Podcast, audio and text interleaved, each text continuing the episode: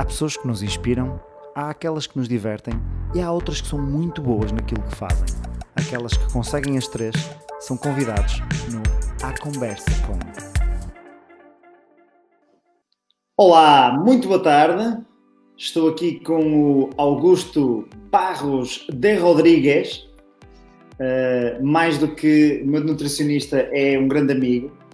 A ideia, só para contextualizar, a ideia destas, destas entrevistas, destas conversas, é eu ter a oportunidade de falar com pessoas que são especialistas numa determinada área que eu não sou. E, portanto, vamos ter muitas pessoas, porque eu não sou especialista.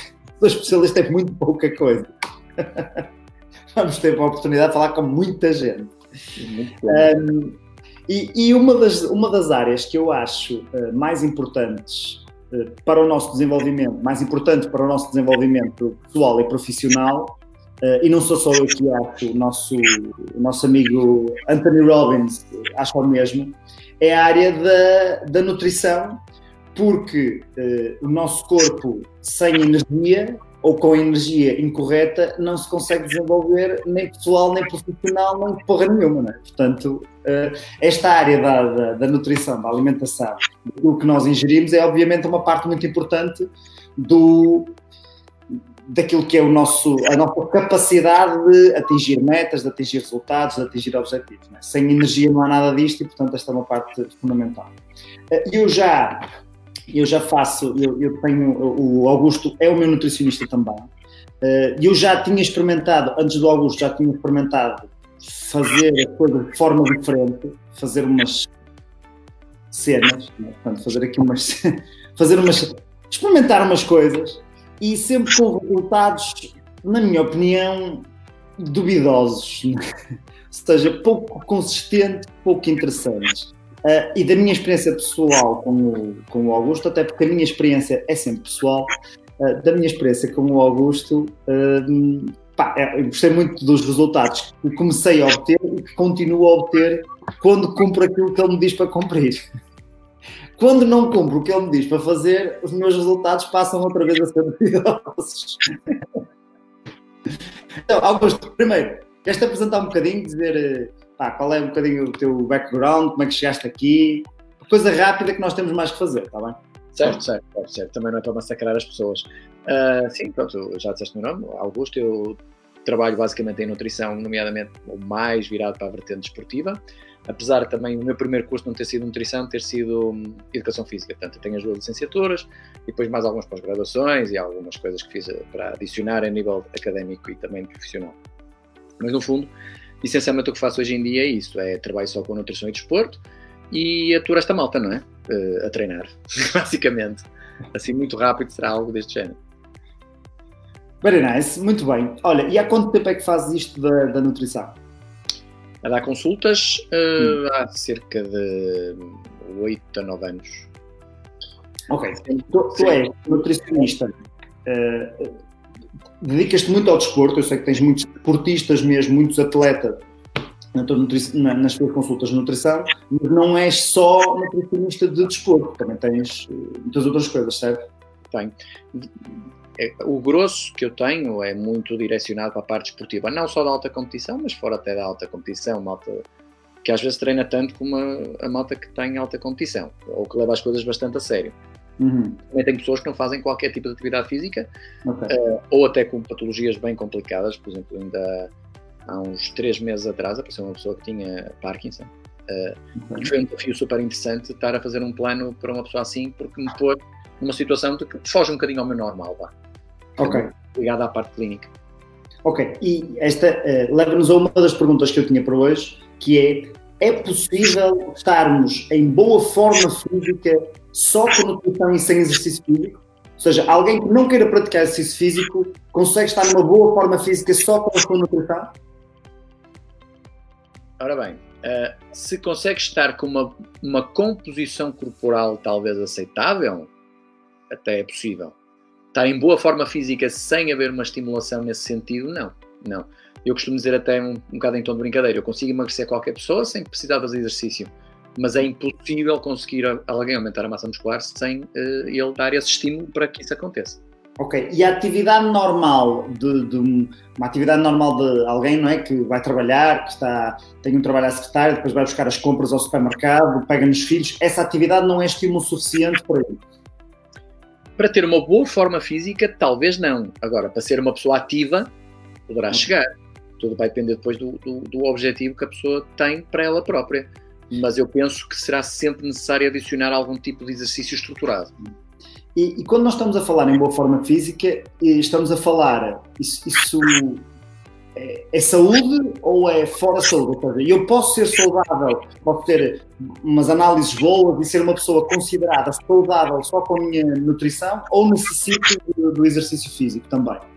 Um, Respondo-te assim, um, por exemplo, nós com a idade vamos perdendo uh, massa muscular se não adicionarmos aqui alguns elementos de treinos específicos, uh, não, não estamos a recuperar essa massa muscular. E se perdemos massa muscular e não a repomos, vá, se não há uma uhum. reconstrução, uma, uma, um building para esse sentido, uhum. obviamente a nossa qualidade de vida vai piorar bastante. Agora, a nutrição abrange não só a condição física, mas muitos parâmetros de saúde, não é? Okay. Não só a condição física. E, e com, com, a, com a, o exercício físico só, eu não consigo nem uma boa forma física nem estar em saúde, só com exercício físico, ia comer que nem um jabardo? Às vezes só com exercício físico, eu às vezes acho que havia as pessoas que efetivamente primeiro deviam estar a, a tratar da alimentação, porque o que é que muita gente faz que é um erro, e é um hum. erro grande, é, como estão com peso a mais, e aquilo que se lembram mais facilmente é vou correr para emagrecer. Okay. Uh, ou vou, vou, adicionar aqui alguma atividade, portanto vou começar a fazer umas corridas, que é muito okay. típico isto. Só que isto pode ser pior do que melhor, porque se a pessoa primeiro não mexer na alimentação, uh, poucos resultados vai ter a nível de massa gorda. Uhum. E depois, correr com um peso a mais, está ali uma sobrecarga demasiado grande na parte articular, nomeadamente nos joelhos e nos tornozelos, que poderá vir a sofrer mais tarde. Ok. E, e, não há aquela cena de se eu correr uma determinada velocidade eu vou queimar só a massa gorda e não sei o quê e tal e coisa? Uh, isso, de, de facto é, é, é, uma dúvida que já foi desfeita há muitos anos uh, e, e, eu acho que ainda perdura um pouco no, no, nos tempos de hoje.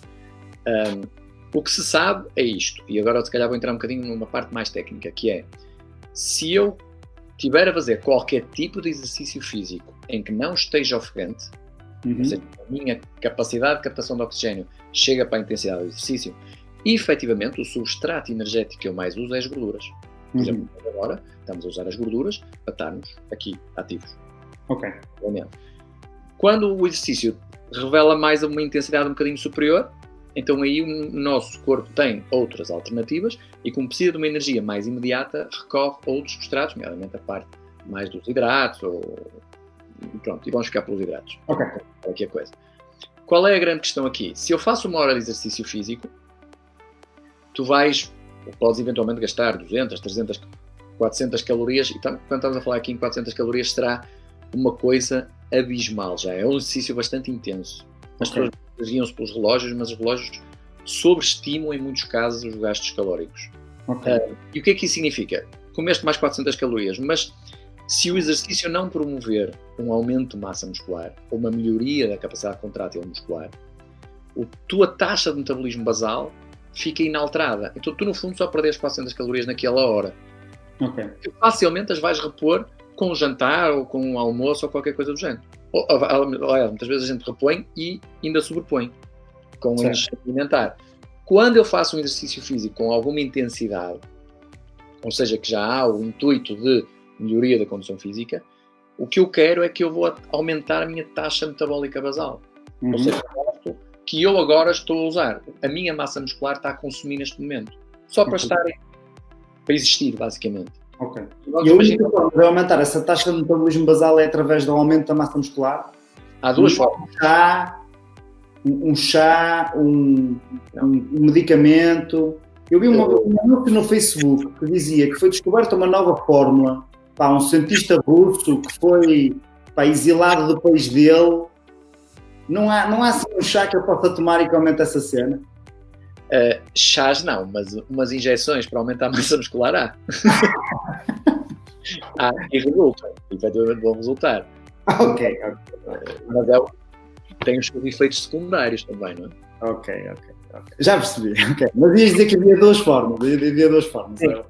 De, de, aumentar o gasto calórico há duas formas. O, o nosso corpo, eh, basicamente, eh, aquilo que gasta mais calorias será, ou o tecido que gasta mais calorias é a massa muscular, uhum. e para o cérebro. Por exemplo, pessoas que são muito ativas cerebralmente, que têm uma atividade cerebral uh, acima, até aquelas pessoas, até mais ansiosas, mais elétricas, tendem a ter uma taxa metabólica basal mais alta por causa disto. O cérebro okay. gasta, consome muita energia. E depois o tecido muscular, efetivamente, também tem um, um grande aporte e é uma coisa que nós podemos ter um, uma influência nele, não é? Ok. Então, se vimos alguém que seja muito gordo, podemos considerar que ele é burro? Não. Ao contrário, não é verdade? Não, podemos considerar que ele come mais que o que gasta. ah, esta é outra pergunta que eu tinha para te fazer, que é, então, segundo eu percebo, é aqui matemática, não é? Que é, há um input de calorias e um output de calorias. Não? É? Eu ingiro determinadas calorias e é? gasto determinadas calorias. Então, se eu comer uma, um pastel de nata que tem 150 calorias, se eu depois fizer um exercício físico que gaste 150 calorias, é como se não tivesse comido pastel de nata. Correto? Não. Porque. Podia ser. Sim, mas não é tão linear assim. Apesar de que é uma coisa que tu dizes que é verdade. Se o único fator que eu entro aqui em consideração for o meu peso, ou seja, okay. um número de balança, efetivamente o que conta é o volume calórico, ou seja, quantas calorias eu ingiro. Uhum. Vamos imaginar que eu ingiro, regra geral, 3 mil calorias e passo a ingerir 2.500, eu vou emagrecer, vou emagrecer não, vou perder peso. Certo. A palavra certa até é esta, vou perder peso. Se eu comer 3 Big Macs e passar a comer 2, eu vou perder peso. Okay. Não necessariamente massa gorda, massa muscular, água. Isso já são outros 500, como se costuma dizer. É. Mas sim, se estivermos apenas a referir à questão de peso na balança, o que vai contar é in and out, o que entra e o que sai. Ok, pronto. Mas isso depois pode, podemos ter o caso de alguém que tem 60 quilos e tem uma massa muscular muito grande e está em grande forma física e outra pessoa tem 70 quilos e é uma doxa. Exatamente. Okay. Isso pode perfeitamente acontecer, por isso é que, regra geral, avaliar uma pessoa pelo seu índice de massa corporal, o IMC, o peso sobre a altura ao quadrado, é completamente errado. Qualquer atleta nessa fórmula vai ser obeso. Exatamente, normalmente os atletas nessa fórmula vão ser obesos. Ok, então, explica-me lá que eu sei que há pelo menos uns, uh, segundo a última contagem, há 157 planos alimentares diferentes, certo? 237 tipos de dietas, desde páleos e ketos e cotos e, e pá, malta que só come uh, meio limão às terças-feiras e outros que fazem essas cenas, não é? Pronto, então, a minha pergunta é, todas essas dietas, ou seja, as principais, é? se nós pensarmos aqui nas principais, no, no keto, no paleo, no Atkins, no, sei lá, na Mediterrânea, não sei o quê, no, na vegetariana, a vegan, a frutariana, tu tens malta de todas essas, uh, que segue todos esses planos alimentares e que está, eu vou dizer, em boa forma física. Não é só que perde peso, porque obviamente já me disseste, né, se eu ingerir menos calorias que aquelas que eu gasto, seja qual for a dieta que eu sigo, eu vou sempre perder peso, certo? Se eu comer só laranja, eu perco peso porque, desde que ingira menos laranjas, menos calorias em laranjas do que aquelas que eu gasto, não é? Mas há malta pá, que é frutariana que é vegetariana e tem grandes músculos, não é? E, e, e malta que, que, é, que segue a dieta keto, uh, só das gorduras e não sei o quê, e tem pá, e grande musculatura. Qual, qual é aqui, porquê é que nós temos tantos tipos de dietas diferentes e elas aparentemente parece que funcionam todas? Isso é, é fácil responder, ou seja, o nosso corpo tem uma capacidade brutal de fazer uma coisa, que é ele adapta-se a tudo o que nós uh, o sub submetemos. Hum. Regra geral, se estivermos a falar de uma questão puramente estética ou puramente de, de perda de peso, Sim. tudo o que faz ser restrição calórica vai funcionar. Ou seja, vamos imaginar uh, que eu passo a vida a comer uh, Kentucky Fried Chicken. Até um exemplo que é dado num documentário meio infeliz que passa a vir a comer Kentucky Fried Chicken e passa a fazer uma dieta vegetariana em que vou ingerir menos calorias, eu vou perder peso. Ponto. Isso é um facto. Todas as dietas eu acho que funcionam por esse prisma, criam de alguma forma uma restrição calórica em relação à que fazia antes. Ok. E ao fazer esta restrição vai funcionar. Aqui o que poderá ser diferente, e há tantas diferenças porquê? Porque, por exemplo, uh, eu posso me adaptar melhor ou concordar mais com o, o, o, próprio o estilo de alimentação se adequar mais a mim. Uhum. Uh, por exemplo, o jejum intermitente, que é algo que eu acho que também está um bocado na moda. Uhum. Se eu sou aquela pessoa que acorda sem fome, não tem grande apetite, uh, meio da manhã também consigo passar perfeitamente sem, sem ingerir nada, porque estou distraído a trabalhar. Então, passar a fazer o jejum intermitente aproveitando a noite e a manhã pode ser uma boa estratégia para eu fazer uma restrição calórica. Vamos imaginar a tal eu, como eu vou usar uma alimentação muito mais rica em nutrientes e mais densa, ou seja, com uma digestibilidade e uma saciedade maior, eu vou ter menos apetite para comer coisas que não devo. E estou a retirar muitas coisas que são processadas. Okay. Ao retirar coisas processadas, eu, eu retiro alimentos que se calhar em 100 gramas de alimento tem 500 calorias e estou a introduzir outras que em 100 gramas de alimento têm 50. E por esta razão eu crio um, um déficit. E ao ter o déficit, eu emagreço. Okay. Agora, é importante pensar nisto, que é, eu só devo entrar numa dieta se efetivamente conseguir-la manter depois. Ok. Porque senão vai ter um fim.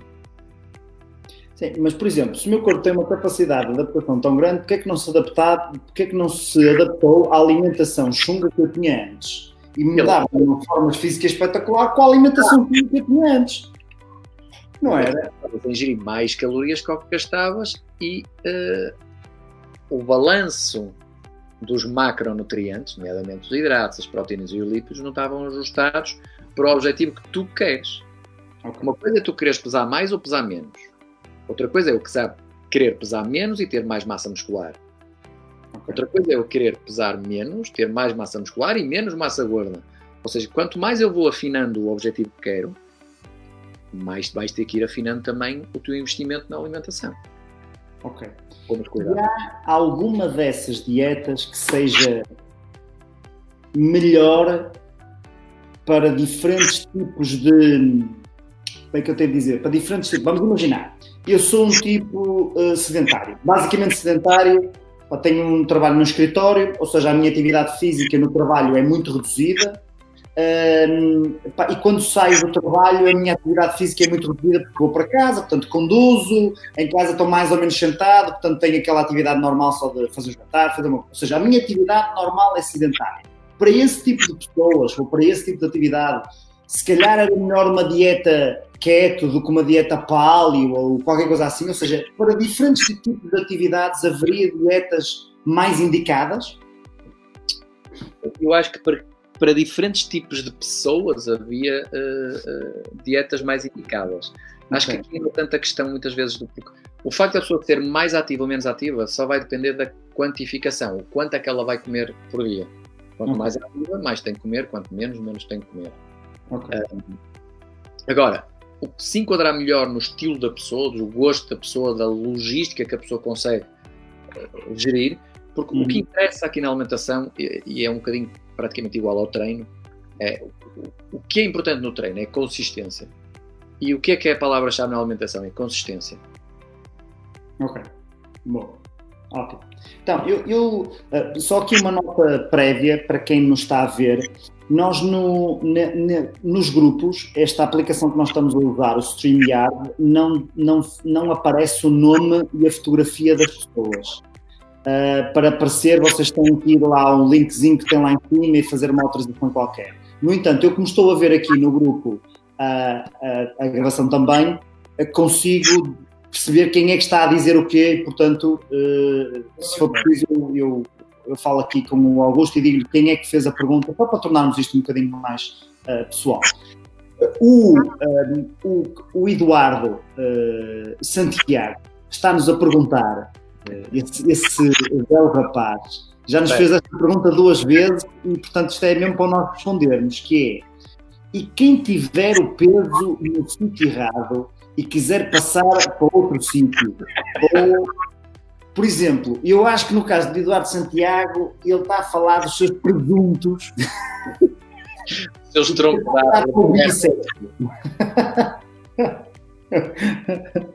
Sim, para quem não conhece o Eduardo. Aqui mas, esta é uma pergunta, mas esta é uma pergunta interessante, porque eh, é uma pergunta interessante no sentido de eu, eu conheço várias pessoas, eu inclusive, é que gostava de ter menos peso, volume, seja, aquilo que for que tu queiras chamar, num lado e passar para o outro, não é? Tipo, o que é que nós podemos fazer? Há, através da, da nutrição, e eu posso definir os meus abdominais pela nutrição? Como, como é que isso. Ah, calma, estás a falar de duas coisas diferentes. Se, quer, se é para definição do abdominal, é basicamente através da, da, da nutrição, até. Se a ideia é porque é definir o abdominal, é perder massa gorda. Certo. Uh, agora, mas, eu, é... mas eu já perdi muito e ela não perdeu tanto ali como eu queria. Depois vai depender do volume de massa muscular que tens eh, para, para se ver, digamos. Quanto menos massa muscular tiveres, menos massa gorda tens. Muita massa muscular. Tenho uma massa muscular incrível. Agora, o que tu não fazes é, não há nutrição nenhuma que por mais uh, alimentos que possas incluir vá-te fazer uh, perder mais barriga e menos rabo, por exemplo. Falando é. assim, mais... Uh, percebes? Perder massa gorda especificamente. Isso são características genéticas de cada um de nós. Agora, o que podes fazer sim é que com o treino podes otimizar determinadas áreas, aumentando a massa muscular dessas áreas. Ok. Outra pergunta uh, uh, interessante, uh, não aqui dos nossos utilizadores, mas que eu acho que é interessante, que é, há malta que diz que tem, por exemplo, óculos largos e, e coisas assim, não é? Há malta que diz, ah, eu estou geneticamente predisposto para ser gordo. Né? Há malta, né? Pá, pronto, não é? Eu, quando Deus estava a distribuir a magreza, eu estava fechado na casa de banho. E há mesmo, ou, ou tipo, ou, tu, ou, seja, nós temos morfologias diferentes, conseguimos perceber que temos formas de corpo diferentes, certo? Uh, tal como temos alturas diferentes, também temos formas de corpo diferentes. Pronto. Mas há mesmo alguma preparação genética mais para, para alguém ou obviamente, predisposição genética, de certeza que há para, para alguns alimentos, mas há alguém que diga assim, pá, eu não consigo emagrecer independentemente daquilo que eu coma, porque pá, tenho ossos largos e portanto vou sempre ter. Não, não, isso não. Ah, obviamente toda a gente consegue emagrecer. Tem é que fazer uma manipulação de, de, de macros e de calorias adequada para esse tipo de pessoa e de morfologia. Agora, isso é perfeitamente possível. Agora, que existe uma predisposição de pessoas maior, até por vias hormonais, uh, para, para aumentar a massa gorda ou para aumentar a massa muscular, também há. Também há aquelas pessoas, então estamos a concentrar aqui na gordura, mas há pessoas que conseguem aumentar muito mais a massa muscular do que outras, ou pelo menos mais rápido. Há malta, há malta que come e nunca engorda, não é? Por exemplo. Ah. Ah, ah, Dá para passar o plasma deles para mim, uma transfusão sanguínea ou assim, que eu saiba, não há nenhum estudo nesse sentido, mas pode ser uma boa ideia. uma transfusão. Mas, por exemplo, já há casos, não tem nada a ver agora, mas de, que fazem transfusão de fezes para cura de doenças, portanto. Transfusão de fezes para cura de doenças. É verdade. Muito bem, e eu tinha que estar muito doente, é o que eu tenho que dizer. tinha que estar tipo a morrer para conseguir. Pronto, ok. Olha, então, entramos aqui, uh, entretanto a Lisandra também está aqui a partilhar uh, a sua experiência, que foi ela que partilhou há bocado também. Um, mais, que é que eu te, te, ia te perguntar aqui o seguinte, que é quais são os maiores erros que tu encontras nas pessoas que vão à tua consulta e que elas acham que não são erros, porque hum, todos nós sabemos que ir comer uma francesinha não é propriamente um alimento pouco calórico e muito saudável, certo? Mas há malta que faz muitos erros e acha que está a fazer uma cena fixe, é? acha que está a ser muito saudável. Quais são os principais erros que tu encontras aí na, nas pessoas para quando elas vão à tua consulta? Eu, eu acho, sinceramente, o maior erro é que as pessoas. Hum, estão carregadas de ideias pré-concebidas em relação à alimentação que não partem de nenhum fundamento certo. A maior parte das pessoas que acha que faz uma alimentação saudável, basicamente o que me diz a seguir, e eu resumo-te, que é eh, que não come fritos e que inclui legumes e fruta na alimentação. Isto, se estamos a falar de uma alimentação saudável, estamos a falar essencialmente que a pessoa come de tudo um pouco, não é? Ou seja, que tem acesso a todos os micronutrientes que existem uhum. e que toma aquilo que precisa quando precisa. Isto é que é uma alimentação saudável. Porque eu posso ter excelentes fontes, mas se comer a mais, vou engordar na mesma. Então, se eu comer a mais alface, vou engordar na mesma? Tinhas que comer muito mais alface, porque escolheste logo um, um, um, um alimento que praticamente não tem calorias nenhumas. Um alimento que tem o valor nutricional de um copo de água, não é? Do género. Nós ficamos até muitas vezes a dizer que a alface é uma cor, não é? Quer dizer, que aquilo não tem. Mas, mas eh, a ideia aqui é um passa um bocadinho por aí. As pessoas têm que perceber que há alturas para ingerir determinados alimentos, ou eu não vou dizer alimentos porque isso seria incorrer num erro, macros, porque o teu corpo não reconhece alimentos, mas reconhece hidratos, proteínas e lípidos. O que chega lá é isto. De onde vem? Depois só tem a ver com a velocidade com que eles chegam lá. Ok. É aqui que às vezes as pessoas começam a fazer desconfusão. Certo. É o pão que engorda. Não é o pão que engorda. Então. É, é a quantidade de pão que a pessoa pode eventualmente comer. Uh, sei lá, mais mitos que muitas vezes, ah, mas se eu comer proteína não me vai fazer mal. Isso, a maior parte das pessoas, efetivamente, se formos avaliar pela ingestão diária, comem proteína a menos. Não é mais. O que as pessoas querem dizer que comem proteína a mais é o almoço e jantar. Comem dois ou três ou quatro bifes que sejam. O problema é que depois passam os lanches e quase não têm fontes proteicas nenhumas. Ou seja, esta distribuição uh, fica desajustada. E obviamente que isto vai levando a erros consecutivos. Outro erro é as pessoas hoje em dia descansarem pouco, dormirem pouco. Isso, isso faz. Eu, porque descanso pouco, preciso de comer mais ou menos. Que, há um estudo muito engraçado que, que pegou em uh, oito ciclistas uh, e foi avaliar. Portanto, eles estavam habituados a dormir 8 horas e foi avaliar o que é que lhes aconteceu hormonalmente e a nível de apetite quando passaram dois dias a dormir 4 horas. Houve uma privação para metade.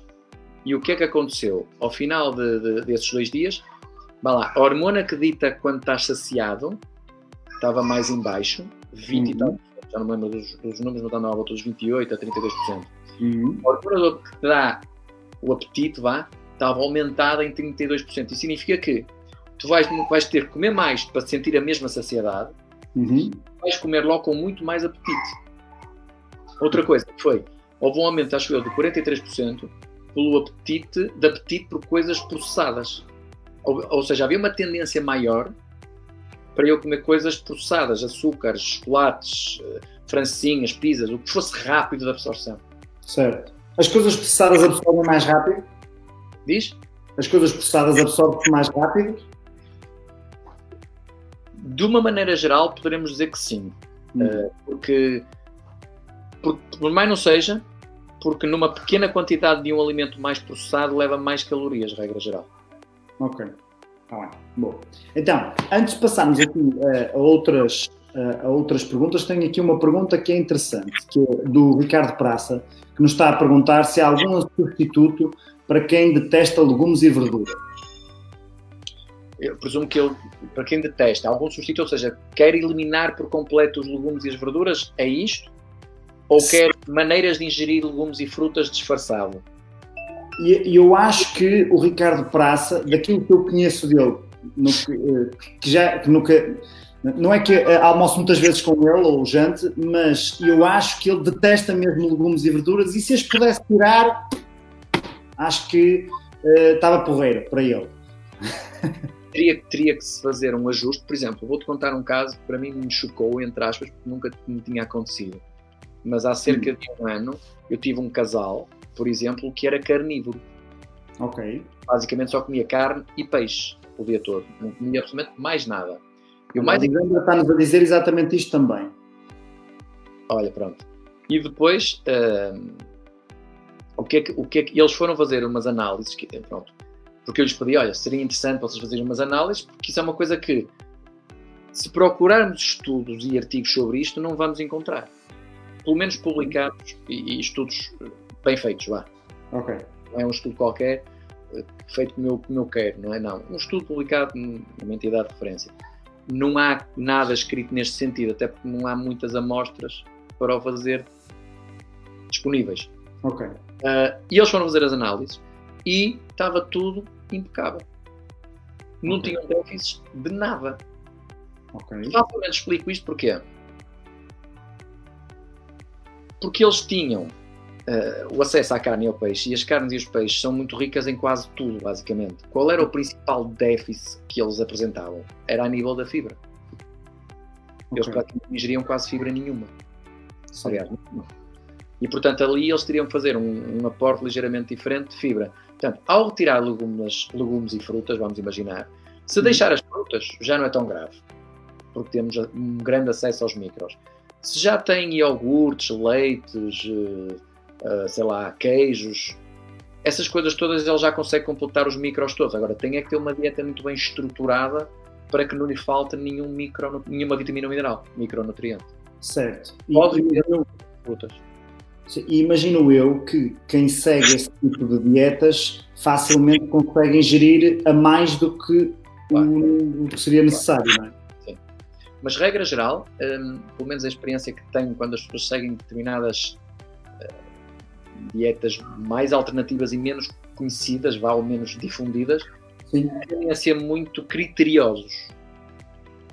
Tendem, por exemplo, o casal trazia-me um ficheiro Excel com tudo dividido, fotografias, pesagens, tudo já feito numa primeira consulta, que não é uma coisa normal. Certo. Ok. Boa, ótimo. Então, e eh, o glúten é uma cena ou não é uma cena? Não é uma cena. Não é uma cena. Então, mas explica-me lá porque, como é que há tantos estudos e a malta diz e o glúten e dá cabo do coisa e não sei o quê e sotabega e devia ser pau. Eu ponho o glúten na mesma linha do, do- da lactose. Vá. Ok. Tiveres uma intolerância específica a alguma coisa, Hum, por exemplo, ao glúten, porque há os celíacos, por exemplo, certo. obviamente que não vamos dar glúten a esse tipo de pessoas. E depois Obviamente. os níveis de, de- de- de intolerância. Eu posso ser intolerante depende, em, em- em grandes porções, completamente intolerante, ou seja, não tolero nada, posso Certo. tolerar um bocadinho, posso tolerar mais um bocadinho. Certo. Portanto, isso, se for intolerante, ok, poderá fazer o teste. Eh, ressalvo aqui que os testes de intolerância alimentar não têm evidência científica nenhuma, a não ser que seja um teste hospitalar. Ok. Existe teste específico para a lactose e existe teste específico para o Nem aqueles que um gajo põe uns elétrodos e não sei o quê, nem esses. não tem evidência nenhuma. 3.450 metros. A Organização Mundial. Não, desculpem. O, eh, sim, sim. A Organização Mundial da Saúde eh, já emitiu um comunicado sobre isso, inclusive, que não é evidência científica nenhuma. A nossa ordem, a Ordem dos Nutricionistas, já emitiu sobre a falta de evidência científica, se fosse ela qual fosse, sobre este tipo de testes. Até porque se não seria. Não teria lógica. Nós nunca seríamos intolerantes a um alimento todo. Nós seríamos intolerantes a uma substância específica daquilo que o alimento pudesse ter. Ok. Ninguém é intolerante a batatas. Ou, não é? Nós somos intolerantes a uma coisa em particular. Mesmo mesmo os alérgicos, quando, quando alguém é alérgico, é a alguma coisa no alimento ou é ao alimento? É alguma coisa no alimento. Ok. Tens alergias. Agora, é difícil diagnosticar isto. E alergias é diferente de intolerâncias. Mas aí já estamos a falar de, de outros sistemas, de- ou seja, de reação do próprio corpo. O que as Ok. pessoas normalmente se queixam nesta história do glúten é que se sentem muito inchadas. Certo. E, eh, nomeadamente, o glúten eh, existe onde? Nos cereais. E nos cereais, nomeadamente, ou seja, fontes de hidratos. Uhum. Se eu ingerir muitos hidratos e passar a ingerir menos hidratos, eu vou inchar menos. Por, mais não seja, por uma menor retenção de água. Ok. Por exemplo, quando eu estou numa alimentação normal e Sim. retiro os hidratos completamente, a primeira perda de peso que existe não é massa gorda, nem é massa muscular, é água. Ok. porque o hidrato por si só obriga à retenção de água. E muitas vezes as pessoas confundem isto com ah, já estou muito melhor. Apenas porque sentiu que perdeu peso e desinchou um pouco, mas porque baixou um pouco o volume dos hidratos, não tem nada a ver com o glúten. Ok. E hum, a- o leite e a lactose e o veneno que é essa cena e na- o leite é feito das vacas, é para vacas, é para vitelo e eu não sou um vitelo. O leite é engraçado e esse argumento é, é falível, vá, no mínimo. Nós temos um único animal que ainda bebe leite na vida adulta, nós somos o único animal que faz tanta coisa na vida adulta, portanto, não seria um argumento válido. Sim. A questão aqui é hum, dizer que o- leite faz mal e tem uma determinadas coisas, está cheio disto e daquilo, são opiniões. O que a evidência científica nos mostra claramente é que se, se é um alimento tolerado pela própria pessoa, a nível da lactose e outros componentes que possam existir no leite, não há nenhum estudo, repito, não há nenhum estudo que mostre nenhuma causalidade que o leite faça alguma coisa de mal. Inclusive, existem leites que estão associados a cancros, existem leites que são associados a proteção de cancros. Ok. A associação não é causa e efeito. Ok, sim, a associação não implica correlação. Exatamente. E as pessoas okay. confundem muito isto. Quando foi a história dos ovos e do colesterol, o problema foi exatamente este. Porque existia uma associação entre a malta que tinha o colesterol alto e a ingestão de ovos. Mas esta associação não era causa e efeito. Hoje em dia sabe-se que esta associação não existe. Esta correlação lá não existe. Certo. Portanto, podemos comer ovos à vontade. Tanto como qualquer outro alimento. Exatamente. Ou seja, tendo cuidado que uh, mais não é necessariamente melhor. okay. Bom, então, e há aqui algumas linhas mestras que alguém, uh, o, o, Eduardo que está uh, a cada duas perguntas faz uma de jeito, uh, está-nos a perguntar o que, o que é uma melhoria para o rácio normal dele. Está-nos a perguntar e o Covid e os alimentos. Ou seja, há algum tipo de precaução maior que tínhamos que ter do que o normal com os alimentos? No, no, no, início eu vi muitos artigos e vi muita malta a falar, principalmente no Facebook, a dizer os alimentos para reforçar o sistema imunitário, não sei o quê. Não há nada escrito em lado nenhum de nenhum alimento que vá fazer seja o que for no Covid-19. Nada. Sim, nem, nem melhorar nem piorar, certo? Não, não, aquilo, que nós, aquilo que nós sabemos neste momento é que pouco sabemos, nomeadamente. que, que nós não fazemos ideia. Se há ou não há, neste momento não se sabe nada. A única então, coisa que faz sentido aqui é, epá, é é, efetivamente existem alimentos que têm uma interferência ou uma ligação vá ao nosso sistema imunitário e esses devemos manter, mas não é nesta altura, é sempre. Sim. Augusto, e agora uma questão, que é, há muitos, uh, há muitos nutricionistas espetaculares, acredito eu, uh, e também há muitos nabos, uh, porque como em todas as profissões, não é? Há, há muitos dentistas bons e dentistas nabos, há muitos mecânicos bons e mecânicos nabos, não é? Sim. os dentistas foi bem escolhido, não foi? Vá. Uh, o, que é que eu, o que é que eu ia dizer sobre isso? Que é, como é, como, nós, como é que alguém consegue distinguir uh, entre alguém que sabe aquilo que está a fazer e alguém que não sabe aquilo que está a fazer? Porque eu, por exemplo, já fui a algum, já fui a vários nutricionistas e alguns deles eram bons e outros não. E aquele, por exemplo, que não, um dos que não era bom, eu cheguei lá e ele disse: Ora, muito bem, então, eh, estas são, o senhor vai comer, ao pequeno almoço vai comer, portanto, é um, pode ser um sumo de laranja ou um copo de leite e uma tosta mista ou uma pronto, não leva manteiga. E depois, a meio da manhã, come três bolachas e dois. Ou seja, sem, sem ter atenção basicamente àquilo que eu fazia, à minha atividade física, àquilo que eu gosto ou não gosto, etc, etc, começou-me a ditar um, um, conjunto de cenas para eu comer. Porquê que isso é bom ou é mau? Será que é, é possível sequer eu fazer um plano alimentar para alguém sem conhecer a pessoa a fundo e perceber o que é que ela faz? Há aqui regras gerais que nós podemos seguir e dizer assim, olha, pá, pronto, não comas lixo, mas tirando, tipo, não é? Tipo, o que é que o Inês pode. É? Como, como, é que o consegue fazer aqui alguma distinção entre as coisas, não é? Eu acho que, um, a nível de qualquer uh, terapeuta, um, se não tivermos alguém que esteja preocupado uh, por saber quem nós somos, uh, só aí a ligação perde-se. E, e se se perde uma ligação entre, neste caso, entre nutricionista e, e, e pessoa que está a fazer a consulta, vá. Nutricionado. vá, se é que, se é que existe. Um, eu não vou conseguir estabelecer mudança na pessoa. E se eu não consigo que a pessoa mude comportamentos ou atitudes, eu nunca vou ter resultados porque a pessoa, por simplesmente, não vai fazer. Logo, se eu tenho que. É forçoso, é, é quase imperativo eu ter que ajustar e perceber quem aquela pessoa é, o que é que ela gosta, o que é que ela não gosta, o que é que ela faz, o que é que ela não faz, uh, que tipo de atividade física faz, como é que a faz, quantas horas é que faz. Há uma porrada de informações que vou muito até para além do, do daquela anamnese clínica, que muitas vezes até nem tem tanto interesse porque não nos diz nada sobre a própria pessoa, não é? Uhum. Diz só, se ela tomar, tomar uma medicação, eu tenho que ter atenção se houver alguma interação, por exemplo.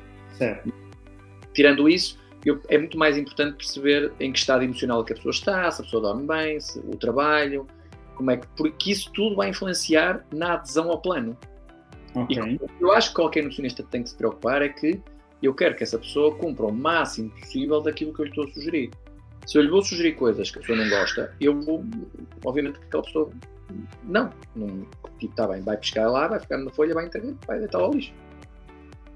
Portanto, eu acho que no fundo perceber que aquela pessoa está preocupada connosco já revela ali pelo menos alguma coisa que, pronto, esta pessoa está efetivamente interessada em perceber quem eu sou e de melhorar a minha qualidade de vida mediante aquilo que eu estou a pedir. E depois, okay. com um conhecimento técnico que a pessoa possa apresentar. Ok. Obviamente, uma das coisas que eu notei, eh, que eu acho que fez sentido eh, para mim, no plano que tu desenhaste para mim, é que eh, para, quem não, para, quem não sabe, aliás, bastantes pessoas aqui no grupo não sabem, mas eu e o Augusto praticamos crossfit no mesmo sítio.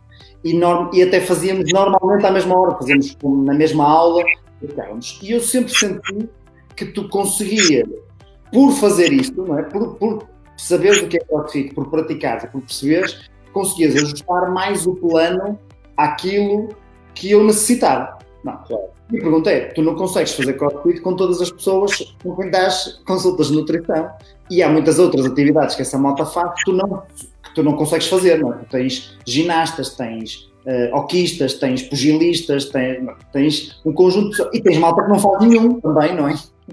E portanto, como é que tu consegues fazer essa adaptação do plano, não conhecendo tão bem e tão aprofundadamente aquilo que a pessoa está a fazer?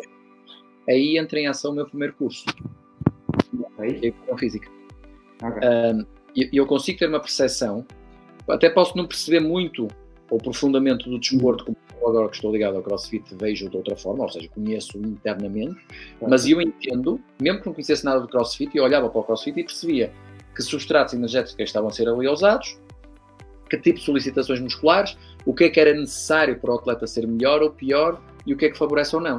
Porque eu percebo a parte do desporto e muscular. Quando eu vem uma, pessoa qualquer que anda no ginásio. Isto a mim, uhum. anda no ginásio, não me diz nada. A minha próxima pergunta é: e o que é que faz no ginásio? Certo. Eu faço musculação. E como é que é o seu plano de treino? Okay. Ah, eu faço às vezes, uh, sei lá, faz que é 3 vezes 8, 4 vezes 10, ou 3 vezes 20, como é que é? Quantas séries faz? Quantas vezes é que vai ao ginásio? Ou faço aulas de grupo, muito bem, que aulas de grupo é que faz? Certo. Pode fazer body pump ou pode fazer pilates. Isto certo. em termos energéticos é completamente diferente. Certo. Ou há muitas pessoas que andam no ginásio, mas e quantas vezes é que vai? Ah, eu vou uma vez por semana, quando posso. Isto é diferente de ir cinco vezes por semana. Correto. Portanto, esse tipo de perguntas uh, ajuda-me uhum. a perceber a intensidade com que a pessoa pratica. Ok. Costuma acordar com dores musculares no dia seguinte? Não costuma? Como é que é? Uh, se eu percebendo esta atividade, eu começo a perceber a expectativa de resultados que posso ter. Ok. Porque, regra geral, as pessoas acham que treinam com muito mais intensidade do que na realidade treinam. Ok. E, regra geral, também acham que comem muito menos do que na realidade comem. tu pedes às pessoas, uh, uh, ou seja, comigo não, não, nós não fazemos isso, mas existe algumas, algumas alguém a quem tu peças para ter um diário alimentar de todas as cenas que come, não sei o quê? Sim. Sim. E isso, isso fazes para quê? Para tomar consciência de facto do que é que está a comer, da quantidade que está a comer? Por exemplo, em muitas pessoas existem aquelas aplicações em que a pessoa registra os valores todos e não sei o que, que são gratuitas na net, no telefone. E, por exemplo, quando existe casos em que a pessoa diz, mas eu estou a fazer tudo direitinho e não está a perder peso, vamos imaginar.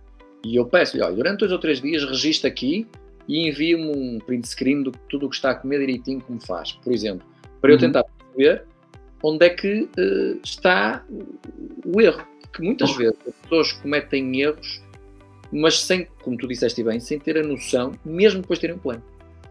Certo. Porque podem achar, ah, esta troca não faz mal. Uma das coisas que, uma das coisas que eu me apercebi quando, quando decidi fazer mesmo o plano a 100% mesmo, pá, não é? Aquela coisa de 100%. Religiosamente, eu apercebi-me que uh, aquilo que eu achava que poderiam ser pequenos desvios do plano, na prática eram grandes desvios do plano, não é? Que, uh, uh, por exemplo, eu lembro-me de uma vez que disse assim: Ah, eu vou almoçar com a sogra, mas vou cumprir religiosamente o plano, vou comer aquela porção de hidratos, que vai ser arroz branco, seco, pronto, e aquela porção de carne, neste caso é um peru assado. E disseste, pronto, então já foste, porque só o assado, já, é? só a forma de preparação já influencia grandemente aquilo que é o plano, certo? Por, por exemplo, um dos erros mais comuns das pessoas também, e isto aconteceu na prática comigo também, foi uh, a pessoa tinha uma ingestão, eu tinha-lhe recomendado, por exemplo, comer carne ou peixe, arroz ou massa, legumes e fruta no, nos almoços, nos jantares. Agora em que a pessoa registra os valores todos não sei o que, que são gratuitos, ah. né? fica no telefone. Eu virei. Um, e depois, com, com continuidade das consultas, uh, verifiquei que as coisas não estavam a correr à velocidade que eu queria. E foi, e lá está, e fui falando com ela e percebi que ela, ah, não, eu até já retirei o arroz, a massa e as batatas da alimentação que era para perder mais rápido. Ou seja, isto é também muito comum as pessoas fazerem. E sai foi. E o que é que faz agora? Eu agora só como a carne e a salada. Quando ela me diz salada, a mim levantou-se logo aqui uma bandeira. Tipo, salada, mas diga-me lá como é que faz a salada. Ah, eu tempero com um fiozinho de azeite, alface e tomate e pronto. É uma coisinha leve só para acompanhar a carne. Não percebo porque é que não estou a perder peso mais rápido.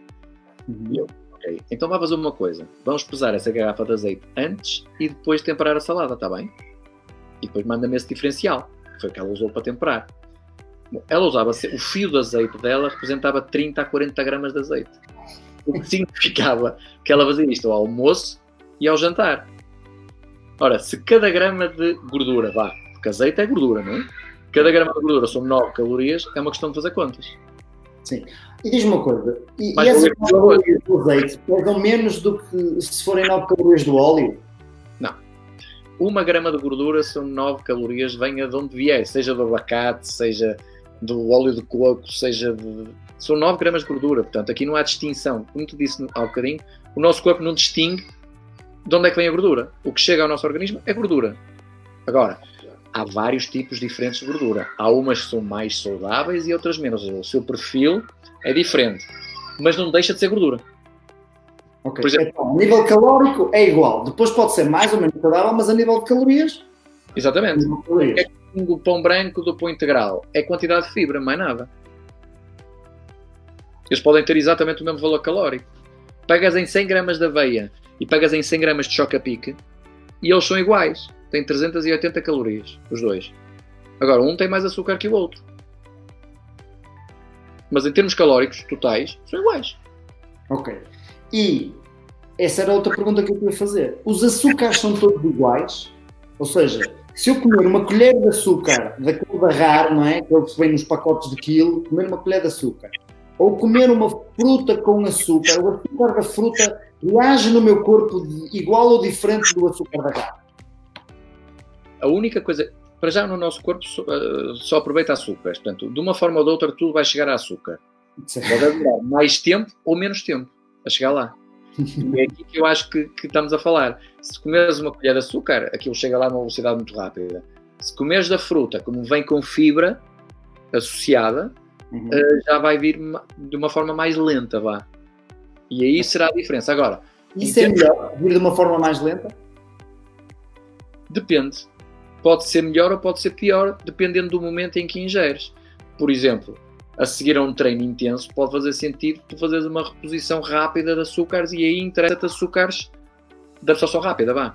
Certo. Se calhar numa altura mais longe da hora do treino já não te interessa tanto este, este, esta ingestão de açúcar excessiva. Portanto, não é o açúcar muitas vezes que é inimigo de ninguém. Muitas uhum. vezes é o timing e a quantidade que a gente o insere.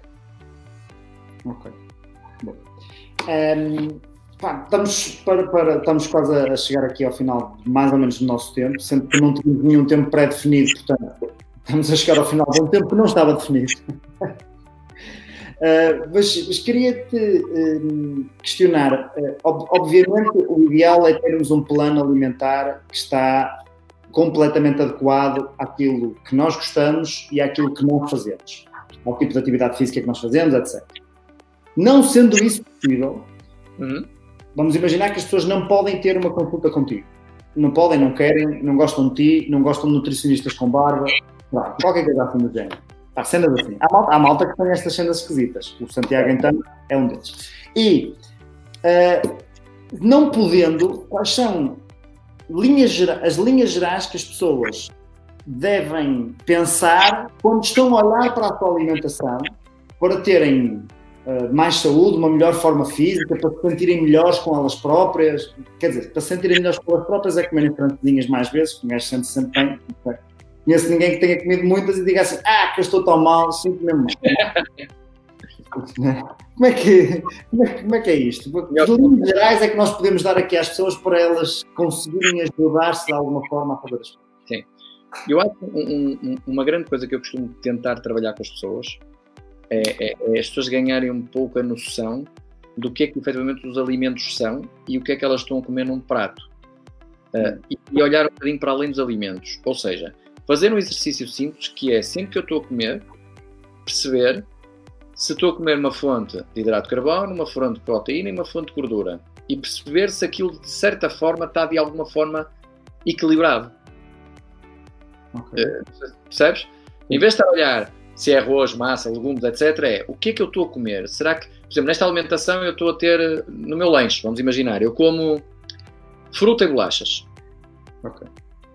Pá, fruta, fruta é é um hidrato, não é?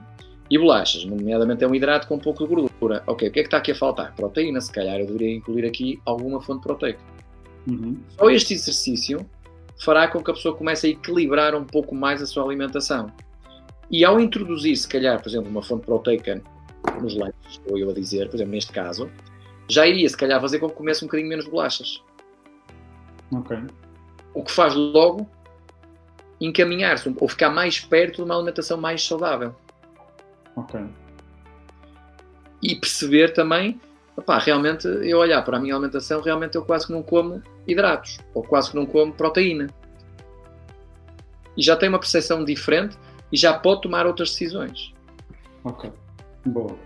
E, e há alguma forma das pessoas conseguirem perceber aquilo que gastam versus aquilo que ingerem? Ou seja, aquelas apps, há uma série de apps aqui, não é, que pretendem, tu metes lá, hoje tre- corri não sei quantos minutos e tal, e estão a ingerir. Portanto, há apps que, que podem fazer eh, alguma coisa, mas... Não, a, a nível de, de ingestão, hum. não, a nível de gasto, quer saber se, o quanto é que eu gasto? Por exemplo, vamos imaginar, alguém que tem uma atividade física normal, ou seja, não faz propriamente desporto, não faz atividade física intensa nem pouco intensa, tem a sua atividade normal do dia a dia. Para perceber um bocadinho se está a comer a mais ou a menos, onde é que ele se devia, né, por onde é que ele se devia reger, onde é que ele pode ver alguma coisa disso. Mas a única coisa que lhe interessa é o peso? Eh, Vamos partir do princípio, do princípio que lhe interessaria mais coisas. Porque vais complicar a coisa quando pões mais coisas, mas vá. Certo? Se eu estiver só apenas a fazer contagem calórica, Certo. eu só estou-me a reger pelo, pelo, pelo- pelas calorias, ou seja, pelo peso. Só estou a controlar o peso quando controlo as calorias. Se eu fizer, se eu pegar no- no- numa aplicação e fizer apenas contagem calórica, eu só estou a determinar um peso, não necessariamente massa gorda, massa muscular. Ok. Quando eu quero introduzir estas duas variáveis, massa gorda e massa muscular, eu tenho Uhum. que passar por um controle individual de cada macronutriente. Eu deveria saber quanto é que como de hidratos, ou quanto é que deveria comer, quanto é que como de proteína, quanto é que como de gordura, ajustado ao meu objetivo. Se queres fazer uma coisa muito geral e só saber as calorias, podes fazer uma determinação da taxa metabólica basal e depois perceber, pá, existem tabelas para isto, perceber a atividade física tu fazes, quantas calorias é que gastas. E tens pelo menos um número calórico. Ok. Mas eu gostava de dizer isto. Hoje em dia, principalmente na minha área, nutrição des- mais virada para a parte esportiva, eu nunca faço contagem de calorias sequer, porque isto não serve, desculpa lá, para nada. uh, eu faço é quantificação, quanto é que tu deves comer de hidratos, quanto é que deves comer de proteína, quanto é que deves comer de gordura. É muito comum as pessoas perguntarem olha, mas quantas calorias é que eu faço? E eu, epá, espera aí, isso tem que fazer contas. Eu tenho que multiplicar por 4 os hidratos, mas é um passo desnecessário. Sim. O que eu quero, porque é, uma coisa é eu começar pelo todo, não é? O volume calórico, e depois ir para partes. É muito mais rápido eu partir logo nas partes. Certo. Ok. E a nível desportivo, uh, eu sei que algumas das pessoas aqui fazem desporto, o que é que tu podes dar de linhas mestras para quem faz desporto de antes e depois, mediante os objetivos, opá, não é? Aqui é importante várias situações. As pessoas também concentram-se muito no pré e pós-treino, e isso, de uhum. facto, eh, são apenas dois momentos de ingestão alimentar num dia. Certo. Eh, muitas vezes me perguntavam também: Olha, Augusto, eu estava a pensar em tomar um suplemento a whey a seguir ao treino para ganhar massa muscular, o que é que tu achas? Eu disse: ah, pá, depende. Se já tens uma ingestão demasiado proteica ao longo do dia, não faz sentido adicionar mais um. Se acabas de treinar às 7 e às 7 e meia estás a jantar, também não faz sentido fazer isto porque já a seguir vais ter a proteína no jantar. Não é preciso estar a. Não é, lá está, mais uma vez. Mais não quer dizer necessariamente que seja o ideal. Okay. Portanto, aqui uh, seria linhas mestras que as pessoas pudessem seguir. Eu diria para em todas as refeições, a nível de desporto, certo? Pessoas que fazem desporto.